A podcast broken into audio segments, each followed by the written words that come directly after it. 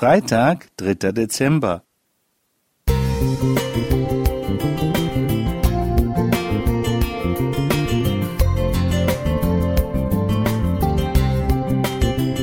Ein kleiner Lichtblick für den Tag.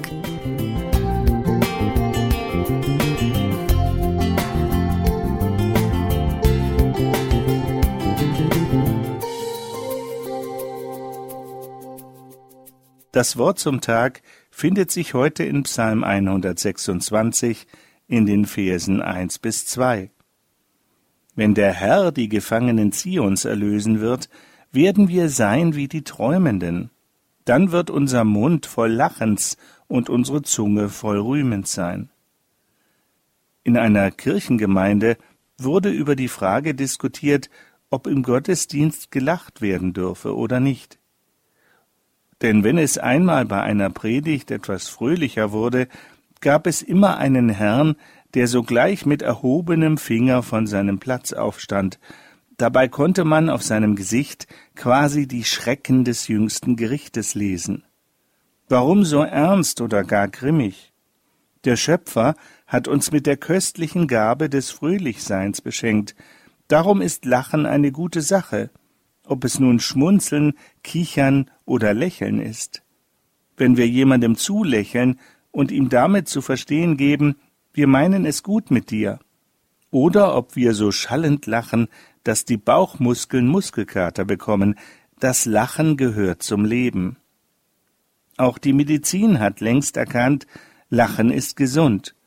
Dadurch werden die Brust- und Bauchmuskeln massiert, Lungen- und Gesichtsmuskeln trainiert und die Atmung beschleunigt, so dass der ganze Körper vermehrt mit Sauerstoff versorgt wird. Abgesehen davon werden die Verdauung gefördert, das Denken erfrischt und Spannungen abgebaut. Irgendwo las ich, um ein böses Gesicht zu machen, müssen wir 65 Muskeln anstrengen. Zum Lächeln bedarf es nur zehn. Überanstreng dich nicht. Allerdings wenn wir den Zustand unserer kaputten Welt mit Ungerechtigkeit, mit Krieg, Leid und Schmerz und Tod bedenken, ist uns das Weinen oft viel näher als das Lachen.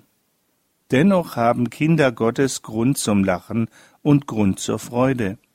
Wir wissen, dass Gott uns liebt, dass wir einen Heiland haben, der unsere Schuld vergibt und uns eine unvergleichliche Zukunft bei ihm versprochen hat.